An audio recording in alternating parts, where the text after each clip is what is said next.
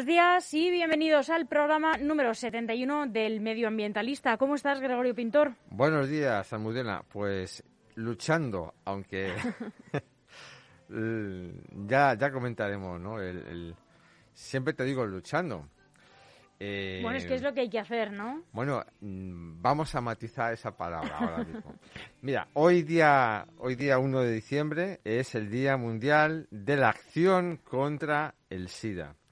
Eh, durante muchísimos años, mm, desde el año 88 que se hizo, que se proclamó este día para luchar contra el SIDA, pues eh, se llamaba así, Día de la Lucha contra el SIDA. Sin embargo, en el año 2011, pues se cambió eh, la palabra lucha por acción. O sea, hoy es el Día Mundial de la Acción contra el SIDA, porque por lo visto la palabra lucha tiene connotaciones pues agresivas y bélicas.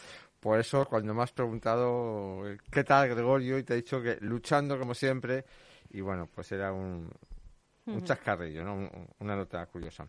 Luego, en la revista de prensa medioambiental vamos a hablar sobre una jornada de formación a los alimentadores de colonias felinas que ha tenido lugar el, el lunes. Eh, que como en todos los municipios de la Comunidad de Madrid y a raíz de la Ley 4-2016 de mm, protección de animales de compañía, pues bueno, pues los ayuntamientos tenemos eh, la, la, obligación, bueno, pues de fomentar las colonias controladas de gatos, no las incontroladas, las controladas, y vamos a hablar de esto. Eh, también vamos a hablar de una noticia eh, pues que ha llamado muchísimo la atención y todavía colea, eh, y es la denuncia de los cotorristas o del plan de control de cotorras en, la, en el Ayuntamiento de Madrid.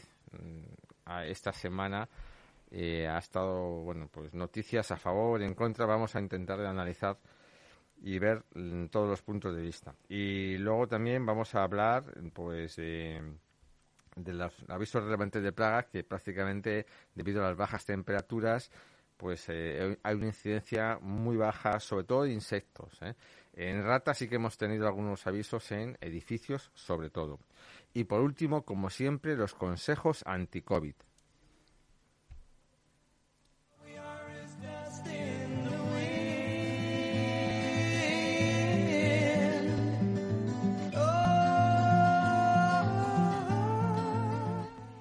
Pues sí, hoy y desde el año 1988, desde que lo proclamó la Organización Mundial de la Salud, se celebra el Día Mundial al principio de la lucha contra el SIDA y desde el año 2001, creo que has dicho. 2011. Desde el 2011 de la acción contra el SIDA. Afortunadamente parece que se están dando muchos pasos y desde los últimos años pasos agigantados para acortar la vida de este virus en las personas que lo padecen?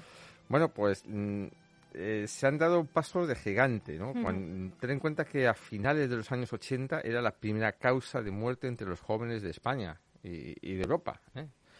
Y hoy en día, pues, eh, se ha conseguido revertir esta, mm, esto y se ha conseguido que sea una, una, una enfermedad crónica, prácticamente. Entonces, como muy bien has dicho, ¿eh? Pues eh, se ha avanzado muchísimo. Ojalá, ojalá se pueda, se pueda eliminar definitivamente. Eh, vamos a ver que eh, vamos a comentar algunas cosillas interesantes sobre sobre esta enfermedad. Oye, se me va y viene el sonido. No sé si eh, yo sé que se te está escuchando bien porque ah, yo estoy controlando la mesa. Lo que pasa que es verdad que el control de los cascos en cada puesto, en cada eh, lugar donde os sentéis los colaboradores o los invitados, a veces se desregula, pero no te preocupes porque se te está escuchando bien. Tú sigue ahí jugando si quieres con el aparatito por si tú te entra mejor el sonido en los cascos. Perfecto. Bueno, pues eh, eh, en la actualidad eh, viven 37 millones de personas con SIDA, y, pero una cuarta parte de ellos estima que desconoce que tiene el virus. Y esta es una asignatura pendiente que tenemos, eh, el diagnóstico. en el año 2000, fíjate, solo 685.000 personas que vivían con el virus tenían acceso al tratamiento de los antirretrovirales, mm, ¿no?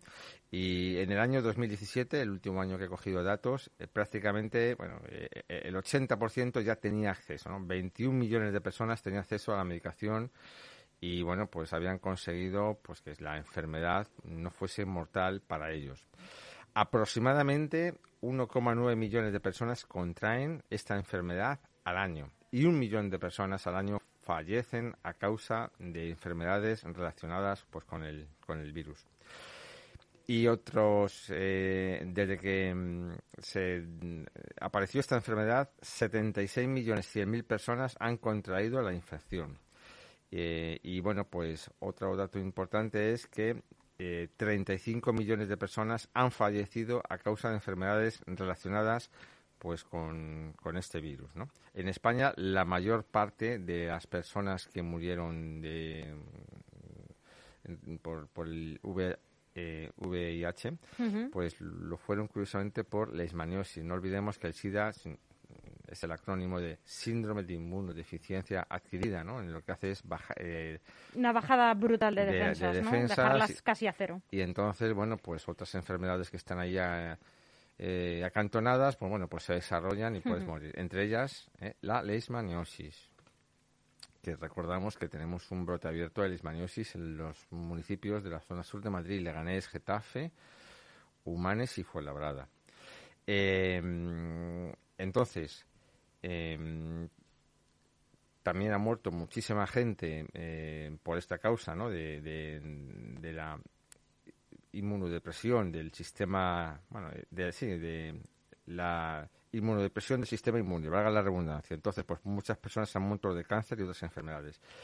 Eh, muchos pacientes que han sido diagnosticados con el VIHS no han llegado a contraer la enfermedad. Es decir, hay portadores asintomáticos. ¿no? Estas personas son capaces de pasar años con el virus en el cuerpo, pero sin llegar a un deterioro grave de su sistema inmune, que ponga en peligro su vida. Y de ahí la importancia del diagnóstico, porque sí que pueden ser, eh, pueden contagiar a otros la enfermedad. ¿Cómo se contagia el VIH? El VIH, pues bueno, pues hay distintas maneras, ¿no? Las personas eh, se contagian a través fundamentalmente del contacto sexual por medio de las secreciones, ya sean vaginales, el semen y también cuando hay contacto con la sangre. También durante el parto, ¿no? Las mujeres eh, que tienen la enfermedad eh, pues pueden transmitir al feto o pues la enfermedad sobre todo durante el parto. Por eso se recomienda que se, nacen por cesárea los niños de madres que tienen em, el VIH. Y también se contagia por la, lactancia, por la materna. La, la, manera más segura de prevenir el SIDA es pues eh, evitar el contacto sexual, ¿no? Y en el caso mm, eh, de que llegue a consumarse, será necesario asegurarse de tomar las medidas de protección. Eh, Ojo, el uso del preservativo hay que ponerse durante todo el acto, ¿eh? que yo sé que somos muy pillines y pillinas. En cuanto a las mujeres embarazadas, como he dicho, lo ideal es que la madre sea sometida a una cesárea después del alumbramiento para evitar y evitar la lactancia materna. La, placenta, que es la barrera de bueno, la, zona de intercambio eh, de, del niño con la madre, pues es una, mm, eh, es una especie de, de filtro que evita la transmisión eh, del virus. Eh, películas relacionadas para concienciar sobre esta temática del SIDA, bueno, pues Filadelfia, eh, del año 93, En el filo de la duda, Angels in America, Angels in America, 120 pulsaciones por, por minuto y vivir mm, deprisa, amar despacio. Bueno, yo voy a añadir dos recomendaciones a esta lista un poco más modernas. Aunque yo esta mañana también he recomendado Filadelfia, eh, recientemente hay otras dos series, una en formato miniserie y en otra eh, un poquito más larga, que hablan eh, de esos primeros años del SIDA, de desconocimiento, sobre todo también para contextualizar cómo era, ¿no? una es Pose, se escribe Pose, y la otra es una miniserie disponible en HBO. Pose también está disponible en HBO y en Netflix eh, que se llama It's a Sin. En, castellano se llamaría Es un pecado, ah. eh, o Esto es un pecado. esa serie refleja muy bien ese esos, esos eh, em, casos en, una época muy incipiente de, del SIDA en el que no entendían en absoluto qué estaba pasando y creían que era una cosa que le pasaba a algunas personas y que en absoluto les iba a ocurrir, ¿no? esto es algo que le pasa a alguna gente, pero a mí no me va a ocurrir, ¿no? bueno, pues sí ocurre y de repente dejan de desaparecer amigos que tienes, ¿no? Eh, bueno, pues sobre todo para, para darle contexto y añadir un poco de cultura a cómo se vivió, ¿no? Yo fíjate, yo recuerdo el día mm, que supe lo que era el SIDA, ¿eh? fue en el año 1985, en el mes de, en el mes de mayo y creo que fue una, en Rod Hudson eh, que se eh, de repente le vi en silla de ruedas muy muy enfermo y tenía sida y entonces fue focalicé bueno me llamó la atención y entonces eh, mm, pues bueno pues empezaron en mi entorno a, aparecer casos de sida se visibilizó más a nivel mm. nacional pero bueno, esto es verdad que eh, habla de esos primeros años del SIDA en los que, bueno, pues sobre todo había mucho miedo, mucha muerte y una enfermedad eh, muy trágica y muy dolorosa, pero es importante, por supuesto, también informarse de cómo es la enfermedad hoy, en el siglo XXI, en el año 2021, que es una enfermedad a la que hay que tener un respeto tremendo, eh, de la que protegerse, por supuesto, pero también ser conscientes de que se está desarrollando ya una vacuna que se está poniendo en marcha y unos tratamientos que, como tú muy bien has dicho, Gregorio, hacen de esta enfermedad algo eh, que se lleva de manera crónica.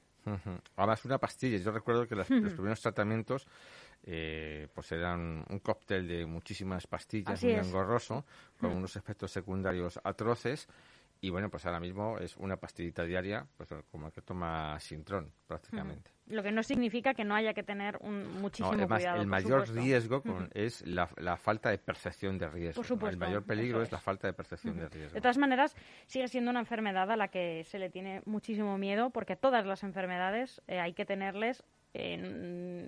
Eh, no sé si miedo es la palabra, pero sí, eh, el respeto que merecen.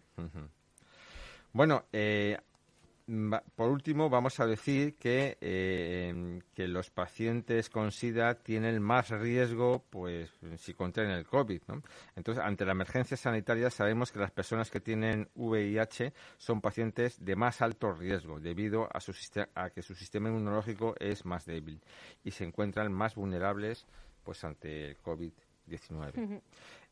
Y bueno, pues, eh, ¿cómo podemos celebrar el Día Mundial de la Lucha contra el SIDA? Bueno, pues hablando en las redes sociales y poniendo el hashtag Día contra el SIDA, Stop SIDA, Día Mundial del SIDA. O SIDA, acción contra el SIDA. O sea, eso de lucha ya se ha eh, desterrado. ¿eh? Y bueno, pues si te parece, si no tienes ninguna pregunta, vamos a pasar a la prensa medioambiental. ¿no? Decíamos que ha tenido lugar en, el centro cívico Las de Sillas eh, una jornada formativa para los alimentadores de colonias felinas de Leganés.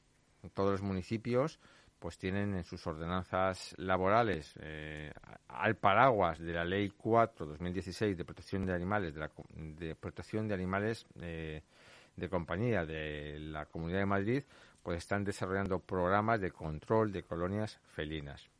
Entonces, mm, los parámetros mm, formativos que, se han seguido, pues son los de los que han marcado, pues el grupo de especialidad de medicina felina eh, y la Asociación de Veterinarios Españoles Especialistas en Pequeños Animales, así como los consejos de eh, o las recomendaciones del Consejo de Colegios Veterinarios de España. Entonces, los, los eh, los aspirantes a ser a tener el carnet de alimentador de colonias felinas tienen que adquirir unos compromisos, ¿no? que son los siguientes. Tienen que asistir a los cursos de formación eh, de la Dirección de Medio Ambiente, en el curso pues que se ha dado el otro día, bueno, pues incluso aparte de las recomendaciones estas, hubo un taller de captura de gatos, porque los, eh, lo que se hace es el método CES, captura, esterilización y, suelta, de aquellos ejemplares que son ferales, es decir, que están totalmente asilvestrados. Si son ejemplares de gatos, pues son jóvenes que son susceptibles de, eh, de adaptarse a una vivienda, pues se les da en adopción. Y ellos, y aquellos ejemplares, pues que eh, son muy dóciles, posiblemente, en la mayoría de los casos, pues, o que se han escapado, o que sus mm, propietarios les han abandonado, pues se reintroducen en un hogar, ¿no? Entonces, bueno, pues eh, se ha hecho este, este taller, este taller de eh, captura de, gatos. Todos los gatos tienen que estar, eh, se les esteriliza, se les vacuna, se les desparasita y se les pone un chip mm, identificativo. ¿no? Entonces, em, usar el carnet durante el desarrollo, tienen la, la obligatoriedad los eh, los, los, alimentadores de usar el carnet durante la labor del desarrollo y suministrar agua limpia y fresca a la colonia. Tienen que alimentar a los gatos exclusivamente con pienso seco y retirar los restos. No hay que alimentar cuando eh, se indique cuando se decida para facilitar la captura. La única manera para capturar un gato es no darle de comer para luego cuando le metamos la comida en la trampa pues que caiga porque si está bien alimentado pues el animal pues no se va a acercar siquiera. Los recipientes tienen que estar en lugares discretos y protegidos, nunca en el suelo. Vigilar que ninguna persona ajena a la colonia mm, alimente a los gatos. Las personas interesadas eh, tienen que seguir obligatoriamente el curso eh, formativo y tener una eh, que la zona de alimentación sea eh, que esté exhaustivamente limpia. Hay que retirar los excrementos diariamente y limpiar la colonia, el material, incluso los areneros. Hay que poner, se van a poner también areneros en los sitios donde no hay, para que los animales hagan sus necesidades. No negarse nunca a esterilizar los gatos. Hay que observar el estado sanitario de los mismos, sobre todo tras las las eh, esterilizaciones. Hay que registrar en, una hoja, eh, cada colonia tiene una hoja de, seguimiento, hay que hay que registrar todas las incidencias con rapidez y eh, bueno, pues comunicárselas al ayuntamiento, incluso las ausencias temporales. Hay que mantener, eso es importante, una actitud respetuosa y amable frente a todos. Hay que tener en cuenta que Mm, la, el tema de los gatos callejeros no goza de la simpatía de todo el mundo. Entonces, pues, eh, para evitar el maltrato, pues tenemos que, los alimentadores tienen que, bueno, todos en general tenemos que ser respetuosos con todos, pero bueno, hay mucha, eh, mucho sentimiento y bueno, pues a veces pueden generar conflictos. Hay que, hay que engrasarlos. Hay que comunicar el cese voluntario a la Delegación de Medio Ambiente pues cuando se deje de hacer la actividad para buscar una persona eh, sustituta. Y luego hay que cumplir cualquier propuesta eh, nueva o modificación del programa de gestión de gatos urbanos. Pues bueno, pues ¿sabes cuántas personas en el Ayuntamiento de Leganés mm, aproximadamente calculamos que, se van a apuntar? digo por la gente que ha llamado, la gente que ha asistido a estas no me hago mucho la idea del dato. Eh, entre 200 y 250, que llama muchísimo la atención. Mucho la atención, sí. sí, sí es un número muy alto. Sí, además, eh, fíjate, durante muchísimo tiempo, eh, pues eh, despectivamente a estas personas se les ha llamado los locos de los gatos y bueno, pues eh, el, perfil, el perfil que tienen. No creo que les guste mucho, ¿no? no, no, no, era, despectivo, pero vamos. Por eso que no, no creo que eso no es un calificativo. No, bueno, me imagino que depende de quién se lo diga, pero creo que no les gusta mucho que se lo digan. No, quizá, quizá, fíjate, yo creo que el origen de ese era el tema de, los Simpson. Sin embargo, es gente pues muy concienciada, muy respetuosa. Eh, con un nivel cultural de la media mucho más alto, hay licenciados, hay veterinarios, hay ingenieros, hay eh, de todo tipo ¿no? de personas. Entonces, bueno, pues hay que desestigmatizar pues a este, a este colectivo. Y bueno, pues si tienes alguna pregunta... No, en principio no se me ocurre. Fíjate, además, eh, fíjate la, la, lo importante de la labor que van a desempeñar estas personas que mm, necesitamos desde los ayuntamientos tener una radiografía de, la problemática y es que ahora mismo no sabemos muy bien el número de gatos que tenemos. Aquí en Leganés, eh, el, que tenemos en las calles, ¿eh? aquí en Leganés estimamos que tenemos entre 5 y 8 mil gatos, entre 5 mil y 8 mil gatos ¿eh? en la calle. Y bueno, pues esto nos va, nos va a ayudar. Y con el paso del tiempo eh, vamos a reducir la presencia de gatos en la calle. Lo ideal, lo ideal, que no sé si será posible, es pues que los animales mm, que no estén en la calle, ¿no? Porque la vida en la calle de, estos animales pues es muy dura, ¿no? La esperanza de vida de un gato callejero pues puede tener 5 o 6 años. Sin embargo, en una casa pues triplica con facilidad esos años. Hay un gato, me parece que inglés, que tiene 28 años. Sí, sí, está en el rico, en Guinness de los en el libro Guinness de los récords. 28, 28 años, qué señor. Me parece, a mí que han falsificado la fecha de nacimiento. ¿eh? no lo sé, hombre, digo yo que habrá un notario, pero 28 años un gato. Que es un gato también el notario. Bueno, pues no Lleva un monóculo y una pajarita. Bueno, en cualquier caso... Y está forrado, por supuesto, ese gato. Tiene la, tiene la mejor choza de, de todas. Bueno, pues pasamos al segundo punto también muy, un poco polémico, ¿no? que es que eh, ha saltado, creo que fue el martes, ¿no? incluso en, en la televisión, ¿no? Eh, la noticia decía el Ayuntamiento de Madrid mata a tiros a las cotorras en, el parque de la Fuente del Berro. Y en, titulares decía, esta mañana cuatro cazadores contratados por las empresas Matinsa y Dipsa se han liado a tiros con las cotorras en el parque Fuente del Berro de Madrid, según publicó la asociación Mis Amigas Las Palomas. Animalistas, activistas han entrado en el parque al ver estas, al ver estas escopetas y han llamado a la policía. Bueno, decir que estos, estas personas eh, no son cazadores, son, eh, son trabajadores, porque la caza es una actividad deportiva regulada por una ley que eh, lo que hace es intentar conciliar los intereses de todos. Creo que es la ley de caza creo que del año 75, creo recordar.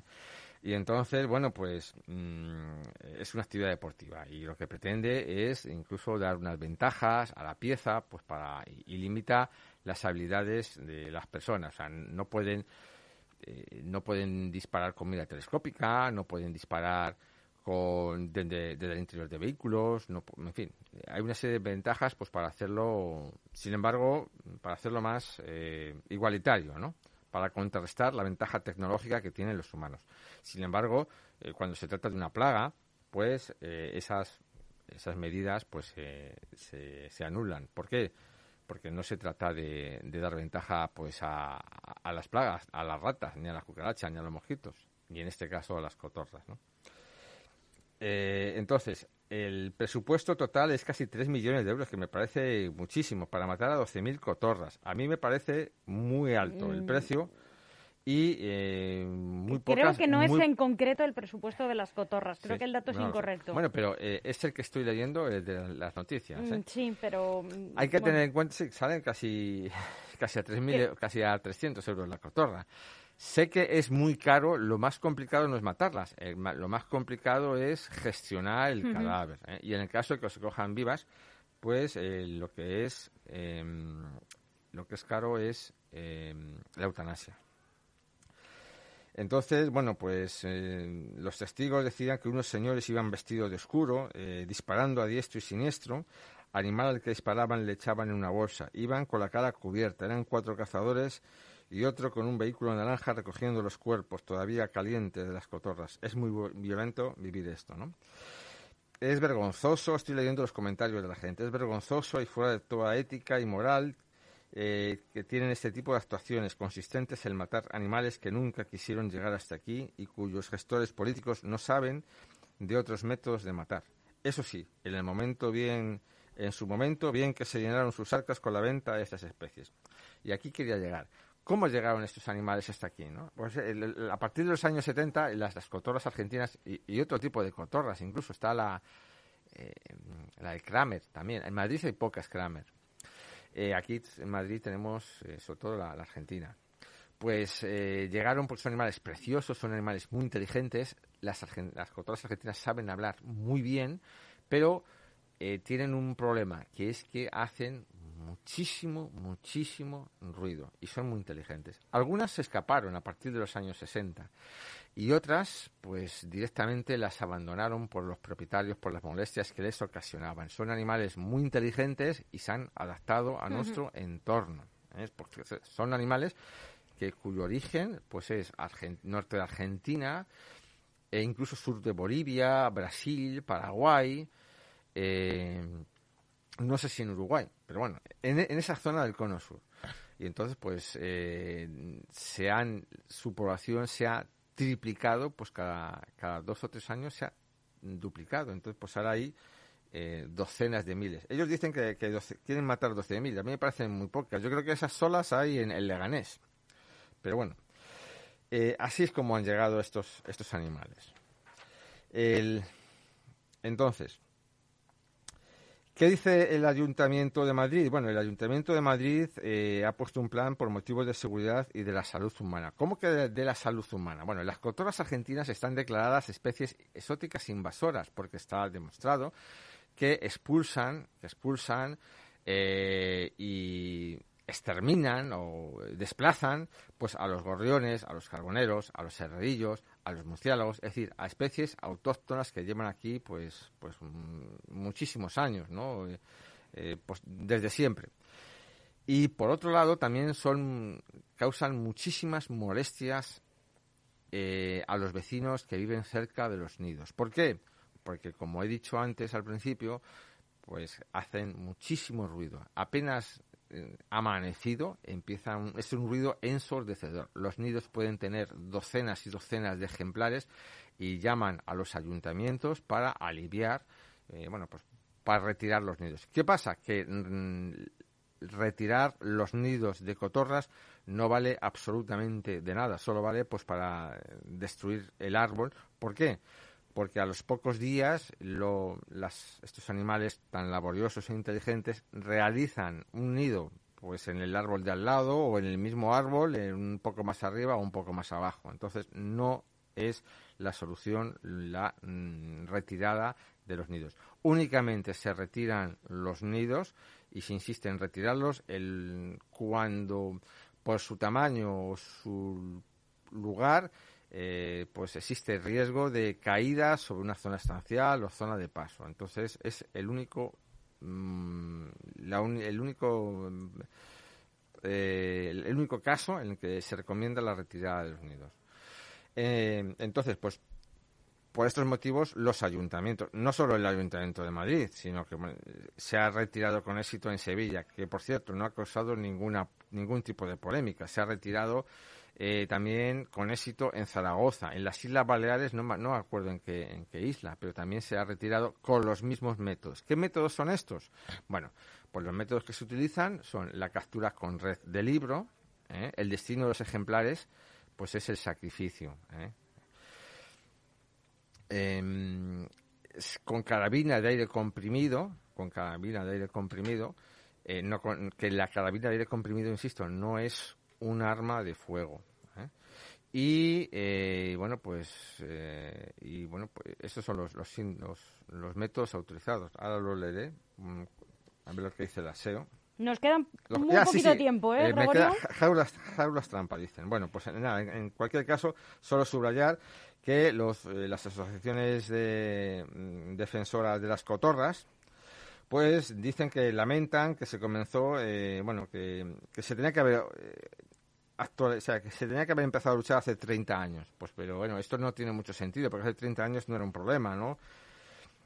Y entonces dice que, que, no existe un plan regional, nacional, mm, no existe un plan ni regional ni nacional sobre estas aves invasoras.